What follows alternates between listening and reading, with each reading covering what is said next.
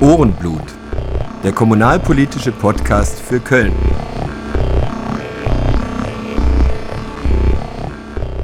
Willkommen zu Folge 7. Ich bin Sebastian Tautkus und möchte, bevor wir zum eigentlichen Thema kommen, mit euch eine intensive Erfahrung der letzten Woche teilen. Wenn man sich etwas ganz, ganz fest wünscht und ganz, ganz, ganz fest daran glaubt, dass es wahr wird, dann wird man ganz, ganz arg enttäuscht. Vor allem in der Kölner Kommunalpolitik. Normalerweise reizen mich deren Unzulänglichkeiten eher zum Lachen. Aber was sie, ich, ich versuche mich so höflich wie möglich auszudrücken, was diese Arschgeigen diesmal verbrochen haben, bringt mich zum Kotzen. Alle politischen Kräfte in der Stadt, alle demokratischen Fraktionen im Rat und viele zivilgesellschaftliche Initiativen waren und sind sich zu 100 Prozent einig und setzen sich seit Monaten und Jahren intensivst, massivst dafür ein, dass die Stadt die ehemalige KAD-Hauptverwaltung in Mülheim Süd kaufen soll und das angrenzende Otto- und Langenquartier, erste Gasmotorenfabrik der Welt, um dort beispielgebend für die Zukunft eine gemeinwohlorientierte Stadtentwicklung von unten zu realisieren. Und zwar mit dem dort ansässigen Raum 13 als Keimzelle dieses Entwicklungsprozesses. Wir haben ja in Folge 3 darüber ausführlich gesprochen und ähm, auch über die breite politische Unterstützung für dieses Projekt. Die jüngste politische Willenserklärung in dieser Sache war ein einstimmiger Ratsbeschluss. Einstimmig wurde beschlossen, dass die Stadt, nachdem sie bisher sich nicht große Mühe gegeben hat, das Gelände zu kaufen, jetzt ernst machen soll und alle Hebel in Bewegung setzen soll, um dieses Gelände endlich zu kaufen. Und zwar auf Biegen und Brechen. Im Prinzip war der politische Auftrag des Rats an die Stadtverwaltung, koste es, was es wolle. Und was machen diese Witzfiguren, die vom Rat beauftragt wurden? Greitemann, Baudezernent, Blome, damals noch Liegenschaftsdezernentin und auch Reker, Oberbürgermeisterin? Also Greitemann und Blome, beauftragt vom Rat, haben nach dem Beschluss nur noch ein einziges Mal den Eigentümer des Geländes kontaktiert. Und dabei haben sie dann ganz überrascht festgestellt, dass der Eigentümer für das Gelände mehr haben will als den aktuellen Verkehrswert. Ach was, das ist die die erste Gasmotorenfabrik der Welt. Da stehen noch Außenmauern. Da gibt es belastete Böden. Natürlich will der mehr als den Verkehrswert für diese Bruchbude. Natürlich preist der das große Entwicklungspotenzial zum Teil ein. Das ist auch sein gutes Recht. Aber für die Stadt hat sich dieses Thema damit erledigt. Alle Investitionen, die Raum 13 in dieses Gebäude gemacht hat, weg. Die Förderung, die städtische Förderung, die den äh, Leuten von Raum 13 gegeben wurde, um dieses Stadtentwicklungsprojekt anzuschieben mit Fachleuten aus allen möglichen äh, Branchen und Bereichen. Diese Investitionen auch weg. Und wenn man sich das, wenn man sich das anschaut, falls, also es gibt ja eigentlich nur zwei Erklärungen, falls Greitemann und Blome zu unfähig oder zu faul sind, den Auftrag des Rates auszuführen, dann sind sie eben falsch in ihren Positionen. Und die andere Erklärung ist, falls Sie eine einstimmige demokratische Entscheidung mutwillig sabotieren, sind Sie erst recht fehl am Platz. Aber was passiert? Anstatt die beiden vom Hof zu jagen, wird Andrea Blome auch noch zur Stadtdirektorin befördert und kann jetzt als Leiterin des Corona-Krisenstabs munter Ausgangssperren verhängen, wie früher General Jaroselski. Absurde Maßnahme, Hauptsache kann nur zum Friseur gehen, aber das Ergebnis dieses dreisten Komplettversagens ähm, da in Mülheim Süd ist jetzt, dass Raum 13 am Donnerstag, 29. April um 8.30 Uhr geräumt werden soll. Verdammte Scheiße! Damit ist dieses einmalige Projekt gestorben und während OB Reka in dieser Sache völlig untätig geblieben ist, die hätte ja auch mal selbst den Hörer in die Hand nehmen können, das für Chefsache erklären können. Sechs Hektar großes Gelände, das jetzt für die Zukunft, ähm, äh, für die Zukunft verloren ist hat der OB von Wuppertal, Uwe Schneidewind, äh, gut befreundet mit Anja und Marc von Raum 13, ruckzuck eine Halle in Wuppertal besorgt, wo die wenigstens ihre wertvollsten Werkzeuge und was weiß ich was unterstellen können, bevor sie geräumt werden. Und ähm, für so einen Amtskollegen, OB Wuppertal, OB Köln, recht erstaunlich, sehr, sehr offen und sehr deutlich hat Schneidewind die Stadt Köln auch ähm, kritisiert. Sie versündige sich an die nächsten Generationen und so weiter. Ich will hier wirklich nicht zu Straftaten aufrufen, aber vielleicht passiert ja doch noch irgendwas um die Räumung am Donnerstag, den 29. April um 8.30 Uhr zu verhindern. Also ich wünsche es mir ganz, ganz fest und glaube ganz, ganz fest daran, dass es wahr wird. So, jetzt trinke ich erstmal einen großen Schluck Bier, um mich zu beruhigen. Eine Sekunde bitte. Zu unserem Hauptthema, bei dem uns Andrea Blome auch wieder begegnen wird. Es geht heute um die Verkehrswende im öffentlichen Nahverkehr. Genauer gesagt um unterirdische Pläne für die KVB, nämlich für einen Tunnel in Ost-West-Richtung für die KVB-Linien 1, 7 und 9 vom Heumarkt bis, also die 9 biegt dann ja am ähm, Neumarkt ab, aber ähm, für die 1 und 7 dann bis Moltke Straße, Aachener Weiher, irgendwo dort. Ähm, dieses Thema, also äh, einer der nächsten Sendungen, werden wir, werden wir über die 92-seitige Bündnisvereinbarung der neuen Ratsmehrheit von Grün-Schwarz-Volt sprechen. Da steht einiges drin. Was nicht drin steht, ist genau dieses Thema. Also das war bei den Bündnisvereinbarungen offensichtlich der größte Elefant im Raum. Und wir wollen heute klären, warum dieses Thema so heikel, so umstritten ist ähm, zwischen CDU, Grünen, Volt aber auch im ganzen, ganzen Rat, auch quer durch die Stadtgesellschaft geht da ähm, ein Riss. Warum ist dieses spezielle Problem so eine wichtige Schlüsselfrage, nicht nur für die Verkehrswende? Und was macht das Thema so komplex? Ich möchte versuchen, die, die vielschichtigen Aspekte Schritt für Schritt zu erarbeiten. Fangen wir mal ganz einfach an.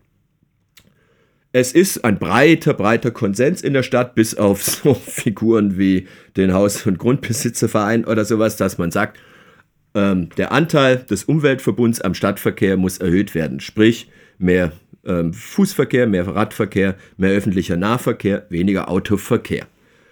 Wie kann man den Umstieg vom motorisierten Individualverkehr auf Fahrrad und ähm, ÖPNV motivieren? Dafür braucht man Push- und Pull-Faktoren. Also man muss die Leute ein bisschen schubsen und man muss ähm, sie auch anziehen. Ähm, Push-Faktoren ähm, heißt im Prinzip den Autoverkehr zu sabotieren. Weniger Fahrspuren in der Stadt. Man weiß übrigens, je mehr Spuren und je mehr Parkplätze gebaut werden, ähm, dann fließt der Verkehr nicht flüssiger, sondern desto mehr Autoverkehr wird auch angezogen. Also weniger Parkplätze. Da sagt der Handel immer, oh, ähm, uns geht es eh schon so schlecht ohne Parkplatz ähm, vor der Tür verlieren wir Kunden. Das Gegenteil ist richtig. Wenn man statt eines ähm, Autoparkplatzes ähm, da zehn Fahrradnadeln hinstellt, haben die mehr Leute im Laden, denn dieser eine Parkplatz vor der Tür wird ohnehin von einem Anwohner, vom Chef oder von irgendeinem Mitarbeiter die ganze Zeit belegt ähm, und nicht von wechselnden Kunden. Ähm, ja, Tempolimits könnte man noch machen, um den Autoverkehr zu, ähm, zu sabotieren. Vorrangschaltung bei Ampeln für den ÖPNV. Man kann auch über eine City-Maut sprechen, über kommunale Sondersteuern für SUVs und so weiter. Ähm, wichtig ist, sind aber eben auch die Pull-Faktoren, das heißt, ähm, die Leute anzuziehen an den ÖPNV. Und ähm, das geht mit Geld, also mit Prämien ähm, für, für, ähm, für umweltbewusstes äh, Mobilitätsverhalten. Eine gute Radverkehrsinfrastruktur braucht man natürlich. Und, und das ist unser Thema heute, ein attraktives Angebot vom öffentlichen Personennahverkehr. In Kölns Fall ist das die KVB.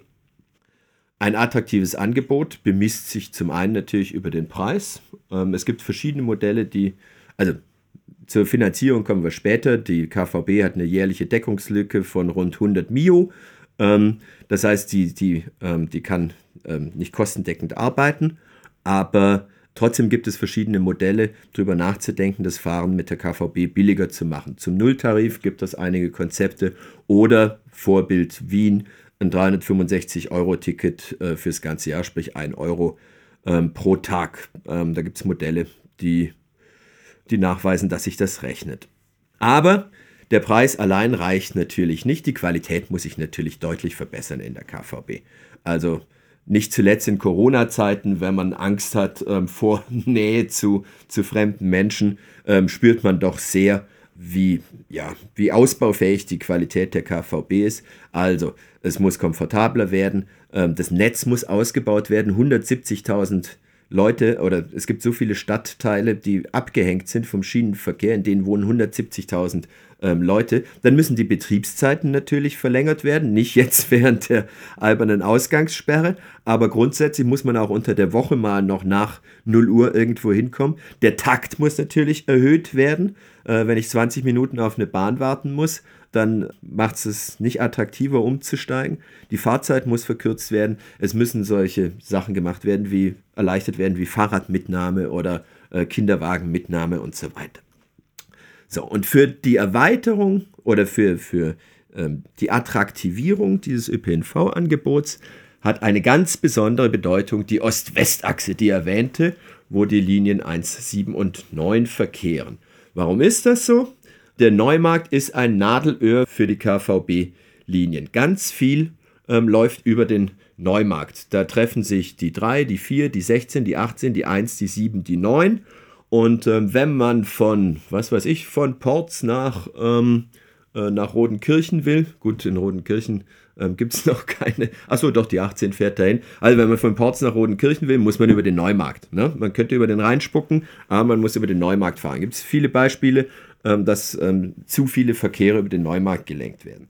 Das heißt, man muss, es muss zunächst mal kurzfristig gelingen, um mehr Personen da ähm, transportieren zu können, denn wenn wir die Leute zum Umsteigen motivieren wollen, dann muss es auch mehr Personen fassen, dafür müssen die Takte erhöht werden und so weiter. Ähm, muss man die Kapazitäten erweitern auf dieser Ost-West-Achse. Wie geht das? Ähm, bisher fährt die KVB mit ähm, Zweifachtraktion. Das heißt, es sind zwei Waggons, die insgesamt 60 Meter lang sind. Und die Idee der KVB, die ist auch vernünftig, ist, auf Dreifachtraktion umzustellen. Das, das heißt, dreiwaggongige 90 Meter ähm, Züge einzusetzen. Problem, die unterirdischen Haltestellen sind alle auf 90 Meter ausgelegt, aber die oberirdischen nicht, die sind nur auf 60 Meter ausgelegt. Das heißt, es gibt jetzt um diese 90 Meter Züge auf der Ost-West-Trasse einsetzen zu können, zwei Optionen. Die erste ist Ausbau der oberirdischen Haltestellen auf eine Länge von 90 Metern oder Neubau eines Tunnels mit unterirdischen Haltestellen, die sozusagen von der Stange ohnehin schon auf 90 Meter ausgelegt sind. Das Ganze hat natürlich komplexeste Implikationen und Effekte auf den, auf den Stadtraum, aber Dazu kommen wir später. Zunächst mal möchte ich nur die Kapazitätenfrage isoliert betrachten. Wir wollen die Kapazitäten erweitern, das ist das Ziel. Und jetzt schauen wir, mit welchen Mitteln wir das am besten machen. Und vergleichen mal Kosten und Bauzeiten oberirdisch, unterirdisch. Das ähm, erste Mal, als sich der Rat ähm, damit befasst hat, mit diesem Problem, zwei Jahre her oder so, Beschlussvorlage, ähm, hat er beide Varianten vorgestellt und mal so einen Schätzpreis abgegeben. 250 Millionen für den oberirdischen Ausbau, 760 Millionen für den Tunnel. Mögliche Rechtfertigung für mich, also normalerweise würde man sagen, hä, klar, nehme ich die 250 Millionen Lösung, ähm, ist ja logisch und ähm, spare mir die 510 Millionen. Aber eine mögliche Rechtfertigung für Mehrkosten der Tunnellösung wäre natürlich oder ist natürlich ein Mehrwert durch Zugewinn neuer öffentlicher Freiflächen an der Oberfläche. Ja oder äh, kürzere Fahrzeiten oder sowas. Das schauen wir uns gleich genauer an, die Freiflächen an der Oberfläche. Next, ähm, kommen wir später zu. Aber ganz wichtig ist auch noch ähm, als Argument für diese Tunnellösung, für diese viel teurere Tunnellösung, dass es dafür Bundesförderung gibt. Die billige Lösung kostet zu wenig, die ist nicht förderungsfähig. Und die große Lösung, die Tunnellösung, ist grundsätzlich förderungsfähig. Und wenn der Bund ähm, fördert solche Infrastrukturprojekte, dann tut er das so mit einer Quote von 90 Prozent.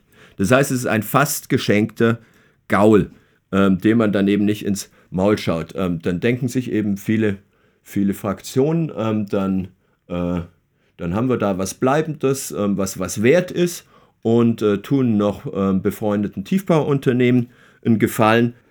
Aber da gibt es viele, viele Fallstricke in dieser Milchmädchen-Rechnung. Ähm, Denn die Bundesförderung ist an eine Effizienzrechnung gebunden. Da gibt es so ein Kosten-Nutzen-Berechnungsverfahren und das muss über 1,0 sein, unter 1,0, ich glaube über 1,0 sein, der, der, der Nutzen. Und das hat die, ähm, hat, ähm, die Stadt mit dieser Berechnung von 760 Millionen punktgenau erreicht, diesen Kosten-Nutzen-Faktor, der ähm, die Grenze der Förderungsfähigkeit darstellt. Inzwischen hat sie aber nach ein paar Monaten, ohne dass irgendwas weiter passiert wäre an Planung oder so, hat die Verwaltung ihre eigenen Kostenangaben aus der, aus der Ratsvorlage in einer Mitteilung korrigiert, haben gesagt, sie haben nochmal nachgerechnet also der oberirdische Ausbau kostet doch nicht 250 Millionen, der kostet nur 112 Millionen. Und der Tunnel kostet nicht 760, sondern 807 Millionen.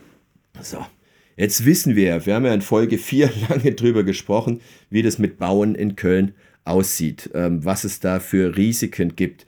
Ähm, jetzt sind wieder ähm, ähm, gleich zweimal kurz hintereinander sind jetzt die Kosten für, für das für das Museum im Quartier am Rathausvorplatz gestiegen und dann wurde gesagt, ja, diese unvorhersehbaren Risiken. Ich habe ja erklärt in Folge 4, dass das alles vorhersehbar wäre, wenn man es richtig machte. Aber diese Erfahrungen vorausgesetzt, können wir natürlich davon ausgehen, dass die 807 Millionen nicht genügen werden. Förderungsfähig sind nur die 760. Jetzt erhöhen sich die Kosten. Ähm, das heißt, die Stadt zahlt nicht nur die 10% von den 760, also 76, sondern alles, was oben drauf kommt an Kostensteigerung, zahlt nicht der Bund zu 90%, sondern das muss die Stadt dann selber tragen. Das heißt, es ist ein enormes Risiko. Und wie, wie groß dieses Risiko ist, wissen wir alle leider nur zu genau aus der Erfahrung mit dem ähm, Bau der Nord-Süd-U-Bahn ähm, oder des Nord-Süd-Tunnels, ähm, der zum äh, Einsturz des historischen Archivs und zum traurigen Tod von zwei Anwohnern ähm, geführt hat.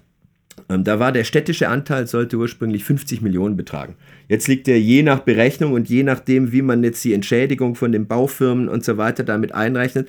Aber man kann sagen, der städtische Anteil liegt jetzt bei 1,1 Milliarden und das ist natürlich schon ein enormer Unterschied, 50 Millionen und 1,1 Milliarden. Und man kann sagen, okay, das war jetzt mal echt Pech mit der Nord-Süd-Stadtbahn. Aber wenn man sich anschaut, alles an Tiefbau in Köln ist, ähm, ist verflucht. Also die Tunnelsanierung der Stadtautobahn Kalk hat jetzt sechs Jahre gedauert oder sechs Jahre länger oder was weiß ich. Die wollten in der Zeit, ähm, bis das jetzt fertig war, wollten die schon sechs andere Tunnels saniert haben. Ähm, müssen jetzt aber erstmal ganz neu nachdenken, ähm, wie sie das prioritär ähm, machen, weil die Tunnelsanierung in Kalk so lange gedauert hat. Ich habe es ja erklärt in Folge 4. Es gibt überall Archäologie, ähm, also ähm, römische Reste, mittelalterliche Reste. Da muss erstmal, die müssen erstmal gesichert werden, also nur dokumentiert werden. Die sind danach zerstört. Das ist ein anderes Thema. Und natürlich die Kampfmittel. Auch das habe ich erklärt.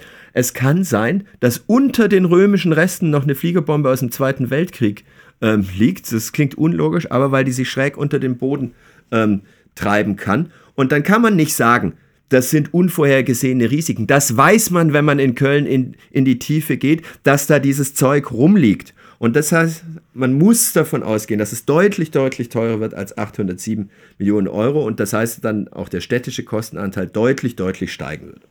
Um zu ermessen, wie unglaublich hoch das Kostenrisiko für den Ost-West-Tunnel tatsächlich ist, muss man sich nur vorstellen, wie tief man graben müsste. Die Linien 1 und 7 kreuzen am Neumarkt die Linien 3, 4, 16 und 18 und am Rudolfplatz die ähm, Ringbahnen. Das heißt, der Ost-West-Tunnel müsste unterhalb der Tunnelröhren von 3, 4, 16, 18 und den Ringbahnen verlaufen. Ich weiß nicht, wie tief diese, diese Röhren sind. Ich schätze mal an der tiefsten Stelle so 13, 14 Meter vielleicht. Das heißt, noch unterhalb müsste diese vier Stationen lange Tunnel verlaufen. Das heißt, da entstünde so vom Heumarkt bis zur Meutgestraße so eine Art Halfpipe äh, in unendlichen Tiefen. Und da draußen glaubt doch wohl niemand, dass so ein Tiefbauprojekt in Köln auch nur ansatzweise gut gehen könnte. Das sind aber nicht die einzigen Kosten, die man berücksichtigen muss. Wenn man sich ein Auto kauft, ein Pferd kauft, dann ist der Kaufpreis das eine. Aber die Unterhaltskosten sind natürlich das viel dramatischere. Ne? Also beim Pferd muss halt der Stall ähm, und das Futter und der Tierarzt bezahlt werden, beim Auto, Versicherung, Garage, was auch immer, Benzin. Ihr wisst, wovon ich, wovon ich rede. Und dafür gibt es halt keine Bundesförderung. Das heißt, man muss schauen, dass das, was man sich da fördern lässt, dass man das nachher dann auch unterhalten kann. Dann fragt ihr euch, ja, wie ein Tunnel, wie muss man den unterhalten? Ja, dann schaut euch mal an, ähm, bei, bei den unterirdischen Teilen ähm, der KVB-Linie, wie es da ausschaut. Die Rolltreppen sind kaputt, die Aufzüge sind kaputt, es wird nicht geputzt und so weiter. Ähm, das muss natürlich alles gewartet werden und kostet viel, viel mehr Geld natürlich, als so ähm, mal geschwind feucht durchzuwischen auf einer oberirdischen Haltestelle. Es gibt dann natürlich auch noch indirekte Kosten und Folgekosten. Zum Beispiel ähm, dauert natürlich ähm, der Bau eines Tunnels deutlich länger. Ähm, die, die positivste Schätzung der Stadt Köln ist bis, im, bis zum Jahr 2037. Auch das haben wir in Folge 7 ähm, geklärt, wie solche Zeitangaben ähm, zustande kommen. Und bindet dann natürlich städtische Bauressourcen. Also nicht nur, nicht nur Geld, sondern Personal. In der Gebäudewirtschaft fehlt es an Personal. Wir haben ja leider keine richtige Bauverwaltung mehr. Und die sind dann Jahre auf Jahre gebunden durch dieses Projekt. Und viele, viele andere notwendige Ausbaumaßnahmen für die KVB bleiben dann unerledigt. Ich habe es gerade gesagt, viele Stadtteile müssen erst noch ans, ans Netz angeschlossen werden. Und wenn wir die Verkehrswende ernst meinen, muss natürlich dieser Ausbau ähm, vorangetrieben werden. Ähm, zum Beispiel, das ist nur ein Beispiel unter ganz, ganz vielen, ähm, äh, eine weitere ähm, ähm, Straßenbahn-Rheinquerung. Also zum Beispiel, das ist ziemlich breiter Konsens, soll die Linie 13 über den Rhein fortgeführt werden. Da hat jetzt die Stadt, äh, anstatt das mal zügig voranzubringen, da gibt es tolle ähm, Lösungen, die könnte man, man dem Rat vorschlagen, der entscheidet sich für eine, hat die jetzt ohne politischen Auftrag ähm, beschlossen, ähm, Machbarkeitsstudien in Auftrag zu geben, zehn verschiedene Varianten für diese Rheinquerung und dabei auch fünf unterirdische. Das ich weiß nicht, was sie haben. Unter dem Rhein. Also, das, da kann sich doch jeder an fünf Fingern abzählen, dass das nicht passieren wird. Und wenn es passiert, dass es ein schlechter Scherz ist. Gut, also, die Kosten sind bei, den, bei der Kostenfrage muss man klar sagen, riesiger Vorteil für die oberirdische Variante. Viel geringeres Kostensteigerungsrisiko, viel geringere Grundkosten. Haken dran. Aber man könnte natürlich sagen, wenn aber diese Mehrkosten einen riesigen Vorteil hätten ähm, in der ÖPNV-Performance, wenn dann auf einmal die KVB richtig rocken würde, könnte es uns das dann vielleicht nicht doch wert sein. Also, Obireka sagt, mehr Verkehrsfläche, sprich am Neumarkt oben und unten, heißt besserer Verkehrsfluss. Stimmt das? Ist die Frage. Also, wenn ich mit der Bahn durch einen Tunnel fahre, also ich steige im Neumarkt in den Tunnel oder am Heumarkt ähm, in den Tunnel und komme dann Moltke Straße wieder an der Tunnelhaltestelle raus, dann kann es sein, dass die sich da zwei Ampeln sparen auf dieser Strecke und es deswegen eine Nuance ähm, kürzer ist.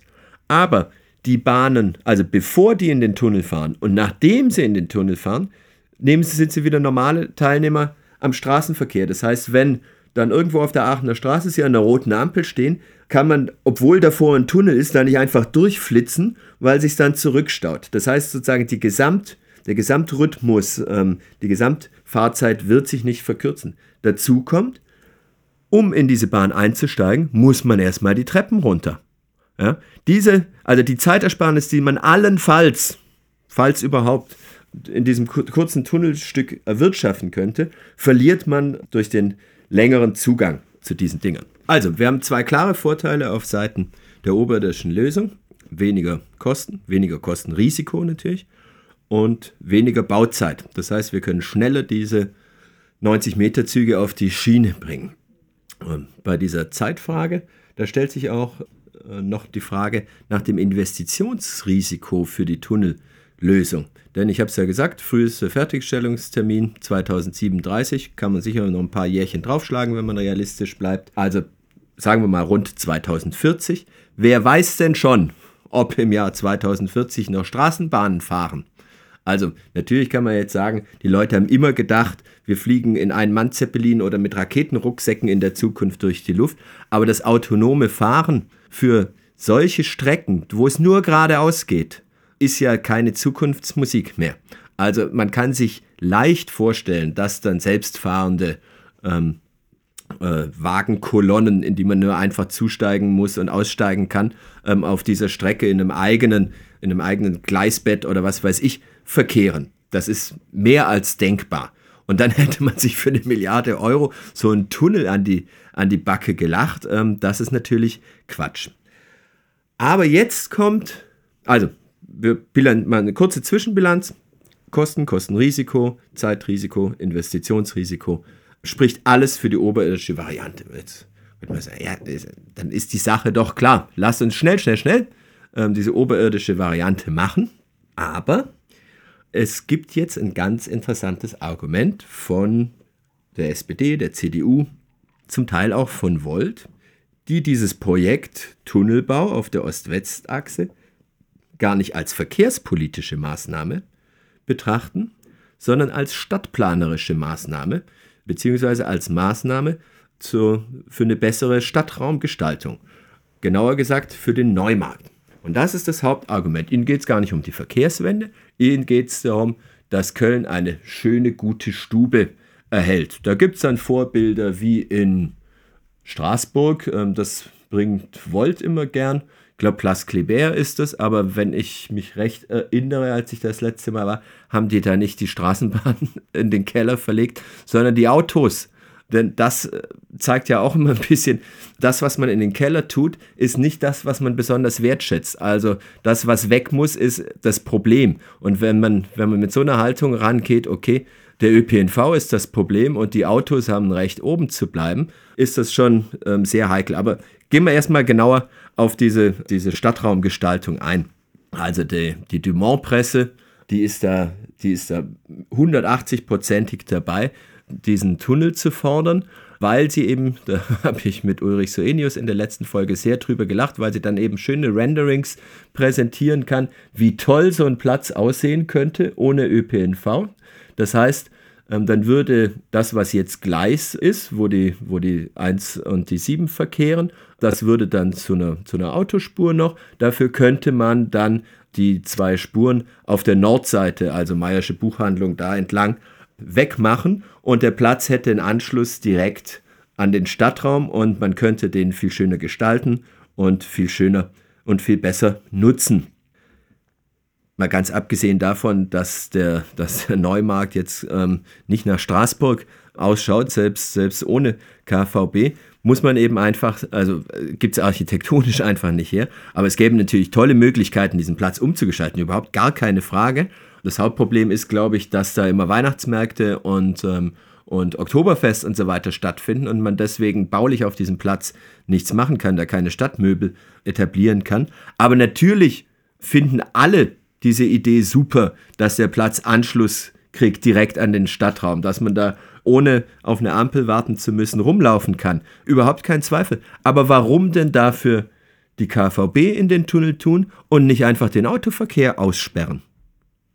Das ist doch die einfachste Lösung. Ich meine, wir haben eingangs gesagt, eigentlich ist die Grundeinsicht beim Thema Verkehrswende, der motorisierte Individualverkehr muss zurückgedrängt werden. Und dann ist doch das naheliegendste zu sagen, also lieber Neumarkt, du bist jetzt autofrei. Und das muss man ja noch nicht mal, das kann man ja übergangsweise anders machen. Einfach diese, diese, diese Nordschleife, nenne ich die mal, diese zwei Spuren wegmachen und dann die zwei Spuren, die es auf der Südseite des Neumarkts gibt, eben ähm, in beide Richtungen fahren lassen. Ja? Dann fährt da auch wirklich nur noch der rein, der genau da Anwohner ist oder da was hinliefern muss. Und dann wird es nicht mehr als Durchgangsstraße benutzt. Das ist doch die viel, viel einfachere Lösung. Aber, wie gesagt, ähm, es gibt eben diese CDU, SPD und so weiter, die setzen die Scheuklappen auf, gucken sich ihren, ihren Wunschplatz Neumarkt an und vergessen die ganzen Implikationen, dieses, die das drumherum hat. Denn natürlich ist die Gestaltung des Neumarkts durch die Verlegung der KVB in den, in den Tunnel, kann man nicht isoliert betrachten, sondern muss die Effekte auf den gesamten Stadtraum anschauen. Und man spart natürlich Flächen, wenn man die KVB runter tut, aber vertut euch nicht, es kommen, es kommen dafür neue hässliche Dinge an die Oberfläche. Also U-Bahn-Zugänge, ähm, Fahrstühle und so weiter, das kann man ja schick gestalten. Aber das Hauptproblem sind die sogenannten Tunnelmünder. Tunnelmund ist diese Öffnung, wo ein, Tunnel, äh, wo ein Zug reinfährt und rausfährt aus dem Tunnel. Ihr könnt das sehen am Barbarossa-Platz zum Beispiel, zwischen Poststraße und Barbarossa-Platz. Da seht ihr auch, wie viel Stadtraum so ein Tunnelmund wegnimmt. Und da ist eine Querung dann auch nicht möglich. Also so ein Tunnelmund bräuchte man dann Haltestelle Heumarkt und der müsste dann auch wieder rauskommen bei der Moltke Straße. Und noch schlimmer, man bräuchte auch einen Tunnelmund für die abzweigende Linie 9. Wo soll denn der hin? Soll der da zwischen, zwischen Lupe und Asiamarkt ähm, hin, der Tunnelmund, oder in die Zülpicher Straße? Das ist vollkommen unklar, wo der, wo der hin soll, ist aber ein Riesenproblem. Okay, aber jetzt, dadurch ist jetzt aber zumindest klar, warum dieses Thema so viel politische Sprengkraft hat. Die CDU sagt, ihr Primat ist es oder ihre Priorität ist es in dieser Frage ein schöner Neumarkt. Dem schließt sich die SPD an. Dem schließen sich die Freien Wähler an, die FDP. Und es gibt eigentlich aktuell im Rat so eine knappe Mehrheit für diese, für diese Tunnellösung. Ähm, die Knackpunkte oder die, ähm, diejenigen auf, oder die Zünglein an der Waage sind die Grünen. Die Basis ist vehement gegen den Tunnel. Aber die alte Fraktion war dafür. Aber wahrscheinlich sprechen sich die Grünen oder würden sich gegen den Tunnel ähm, aussprechen. Und Volt hat im, im Wahlkampf, im Wahlprogramm durchaus auch gegen den Tunnel gesprochen, liebäugelt jetzt aber, ähm, so mein Eindruck, mit dem Tunnel unter dem Gesichtspunkt Platzgestaltung. Und eigentlich mache ich die ganze Sendung nur, um die Leute von Volt zu überzeugen, dass sie da, dass sie da abschwören vom Tunnel. Aber wie wird diese, wie wird diese Streitfrage jetzt innerhalb der, des neuen Ratsbündnisses und ähm, dieser diese Debatte in der Stadt, wie wird das jetzt gelöst?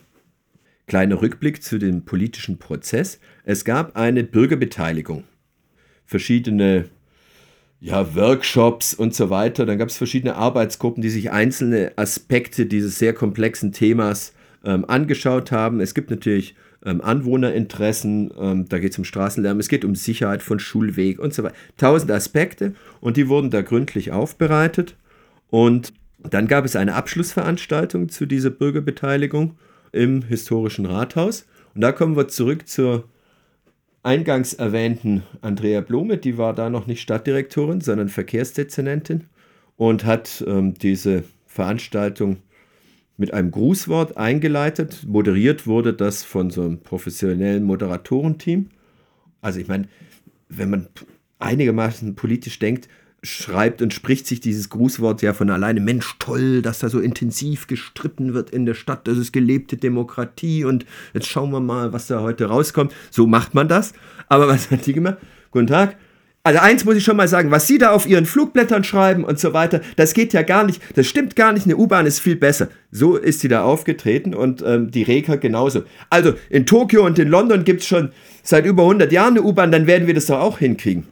Liebe Frau Reker, es ist keine U-Bahn. Es ist eine teilweise unterirdisch verlaufende Straßenbahn, die nach ein paar Stationen wieder oben an der roten Ampel steht. Das mal dazu. Und wie die, also KVB, Reker, Blome, haben sich da so patzig vorne hingestellt und klar gemacht, dass die Bürgerbeteiligung eine schöne Arbeitsbeschaffungsmaßnahme oder ein schönes Unterhaltungsprogramm ist, dass sie aber bitteschön nicht auf die Idee kommen sollten, sich gegen diesen Tunnel ähm, auszusprechen. Diese drei mächtigen Akteure plus die genannten Parteien haben natürlich ähm, eine große Hausmacht in Köln, dazu die Dumont-Presse. Aber weil es da eben viele, viele Fragen gibt, angefangen bei den Kosten, hat sich im Rahmen dieser Bürgerbeteiligung dann ein, äh, hat sich dann Widerstand formiert. Also dann hat sich ein Bündnis Verkehrswende gegründet. Da sind viele engagierte Einzelpersonen dabei, aber auch pensionierte Mitarbeiter der Stadtverwaltung, denen das auch gegen den Strich geht. Menschen aus ähm, verschiedenen Parteien, Gewerkschaften und so weiter, die sich da engagieren. Und die sind eigentlich die wichtigste Stimme jetzt gegen diesen Tunnel. Ich verlinke dann mal in den Show Notes zu dieser Sendung deren Website. Da könnt ihr auch mal gerne an deren Videokonferenzen teilnehmen. Die leisten da gute Arbeit. Dann gibt es noch das Bündnis Klimawende. Die wollen jetzt raus auf, ein, auf einen Bürgerentscheid.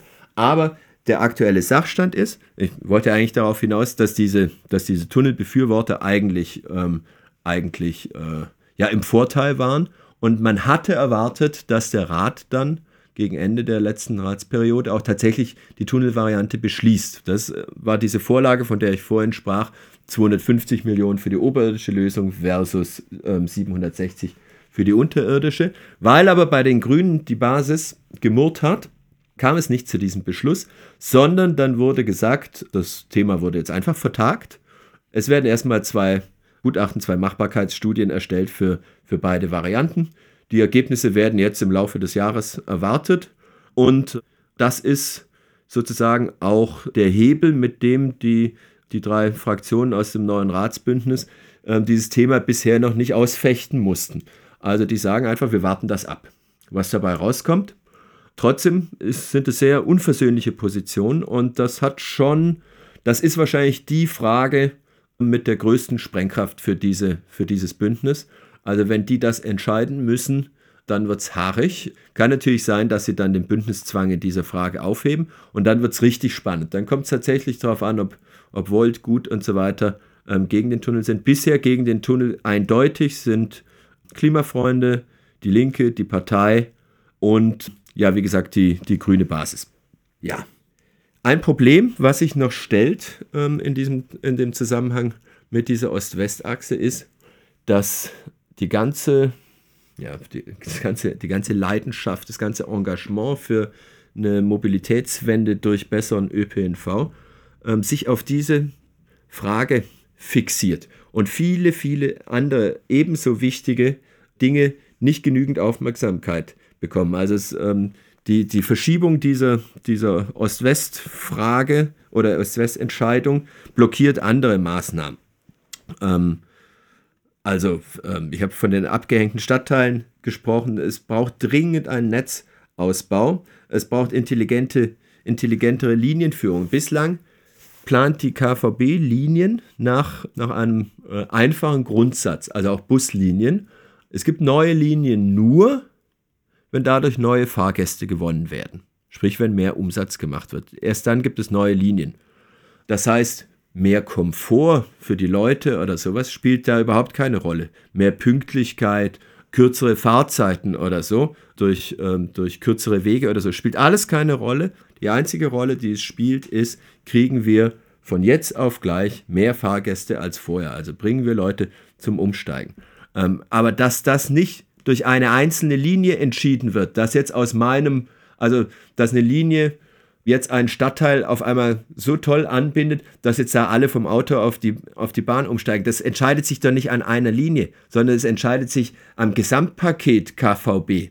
Also ich lasse mein Auto doch nur stehen, wenn ich weiß, dass ich zu jeder Tages- und Nachtszeit zügig, sicher und komfortabel von A nach B komme. Es entscheidet sich doch nicht, wenn jetzt, was weiß ich, von, von einem neuen Stadtteil Kreuzfeld irgendwie eine Buslinie zu Ford fährt, ja, okay, dann bin ich ab jetzt ähm, kein Autofahrer mehr, dann verkaufe ich mein Auto. Nein, das Gesamtpaket ähm, muss stimmen. Und dazu gehört eben nicht nur der, der Ausbau der Kapazitäten und des Netzes und der Betriebszeiten und so weiter, sondern eben auch so intelligente Sachen wie ähm, On-Demand-Angebote oder eben äh, Schnittstellenfähigkeit mit anderen Verkehrsträgern. Also ich muss mein Fahrrad da halt, wenn es pisst oder wenn es hagelt oder sowas, muss ich da, müssen da halt auch mal zehn Fahrräder reinpassen. Das heißt, in diesen 90 Meter Zügen müssen dann, müssen dann auch gute Abstellmöglichkeiten für die Fahrräder bestehen, für Kinderwägen, für E-Scooter und so weiter, ähm, ähm, für, für Rollstühle und sowas.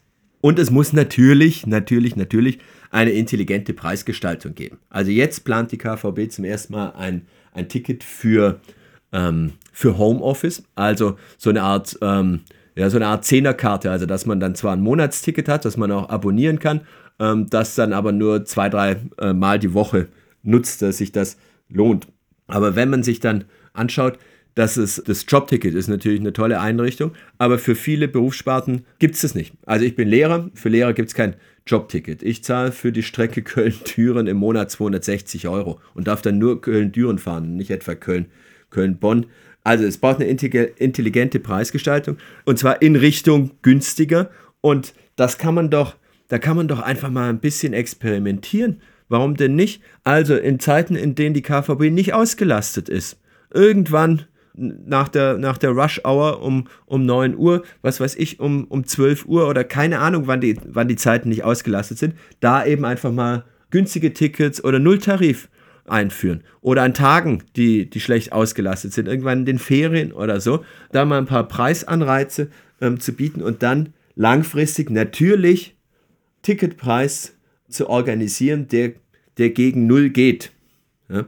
Also ich habe es vorhin gesagt, die, die KVB macht im Jahr Umsatz zwischen 250 und 300 Millionen und haben aber einen Kostendeckungsanteil von 75 Prozent, das heißt rund 100 Millionen äh, fehlen in der Kasse und das wird ausgeglichen durch andere Unternehmen im ähm, Stadtwerkekonzern, sprich ähm, hauptsächlich durch die Rheinenergie, also durch, äh, die, durch den Braunkohle und was weiß ich was Strom der Rheinenergie. Und ja, wird das, wird das ausgeglichen. Aber wir können doch nicht, wenn wir wirklich die Klimaziele erreichen wollen, wenn wir es wirklich ernst meinen und daraus abgeleitet ernst meinen, dass wir eine richtige Verkehrswende hinkriegen, weg von der autogerechten Stadt zu einer umweltgerechten und lebenswerten Stadt, dann muss man eben mit ganz anderen Modellen rechnen. Also entweder mit massenhaften Zukäufen äh, oder massenhaften NeunnutzerInnen, wie zum Beispiel durch das 365-Euro-Ticket, das, es in, äh, das es in Wien gibt, das ist da der Verkaufsschlager, oder eben durch, durch ähm, Bundesgesetzänderung, sodass man auch Nulltarife fahren kann. Das wäre natürlich das, ähm, das Prickelndste in meinen Augen. Und da gibt es viele Zwischenschritte. Also, warum soll ich denn nicht die, äh, das gibt es Vor, ähm, Vorbilder, in ähm, Wien heißt es Dienstgeberabgabe. Dienstgeber ist das österreichische Wort für Arbeitgeber.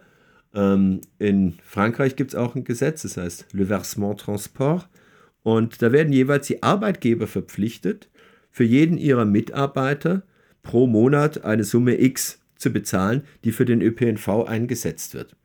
Bisher sind Arbeitgeber, Büros, Fabriken und so weiter gehalten, Parkplätze, Stellplätze vorzuhalten für ihre Mitarbeiter. Das könnte man natürlich umwidmen in eine Stellplatzangabe oder eben so eine Arbeitgeberabgabe, ähm, die für den ÖPNV eingenutzt, ähm, eingesetzt wird. Ähm, das könnte man sich auch beim Handel vorstellen, wobei, habe ich schon ein paar Mal hier gesagt, ähm, der stationäre Handel, ja, dem geht es nicht so richtig gut. Aber natürlich könnte man das auch steuerfinanzieren. Ist ja klar. Durch kommunale Sondersteuern, sowas ist durchaus machbar. Oder eben durch, durch Änderung von Bundesgesetzen. So, bin allein, red mir den Mund fusselig hier. Ich denke, die Tendenz, wohin meine Meinung geht, habt ihr einigermaßen mitbekommen. Den Tunnel finde ich nur so mittel. Oberirdischer Ausbau und zwar pronto, damit man schnell diese 90 Meter Züge einsetzen kann, damit man da schnell in dem Nadelöhr Neumarkt die Kapazitäten erweitert und dann aber gleich weitermachen oder parallel weitermachen. Dieses Nadelöhr auch, ähm, auch intelligent auflösen, also durch neue Strecken, die auch schnell und einfach und komfortabel bedient werden.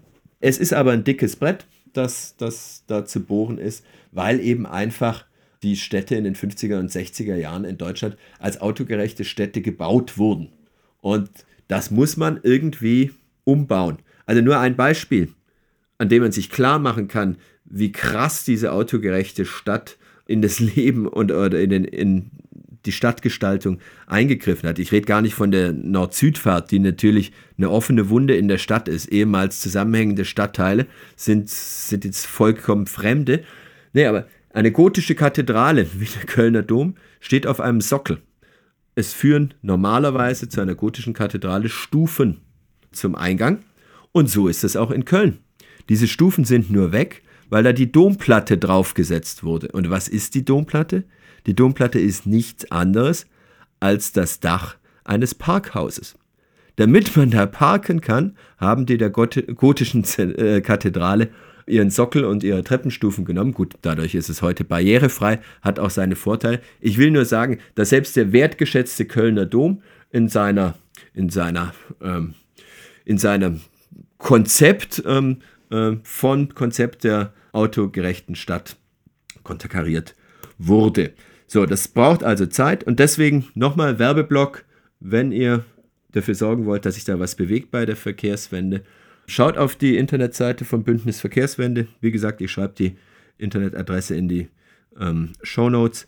Da findet ihr verschiedene Petitionen zum Thema oder auch äh, Links zu verschiedenen anderen Initiativen und Organisationen, die sich mit dem Thema auseinandersetzen. So, dann war es das schon für heute. Ich danke euch sehr, sehr fürs Zuhören und vielleicht nochmal zurück zum Anfang. Wenn man sich anschaut, wie fröhlich da städtische Millionen und Milliarden für Tunnelfehlplanungen rausgehauen werden, dann muss man sich schon fragen, warum die Stadt nicht bereit ist, drei, vier Millionen über den Verkehrswert für ein sechs Hektar großes Gelände in Mülheim Süd auszugeben, um da eine anständige Stadtentwicklung realisieren zu können.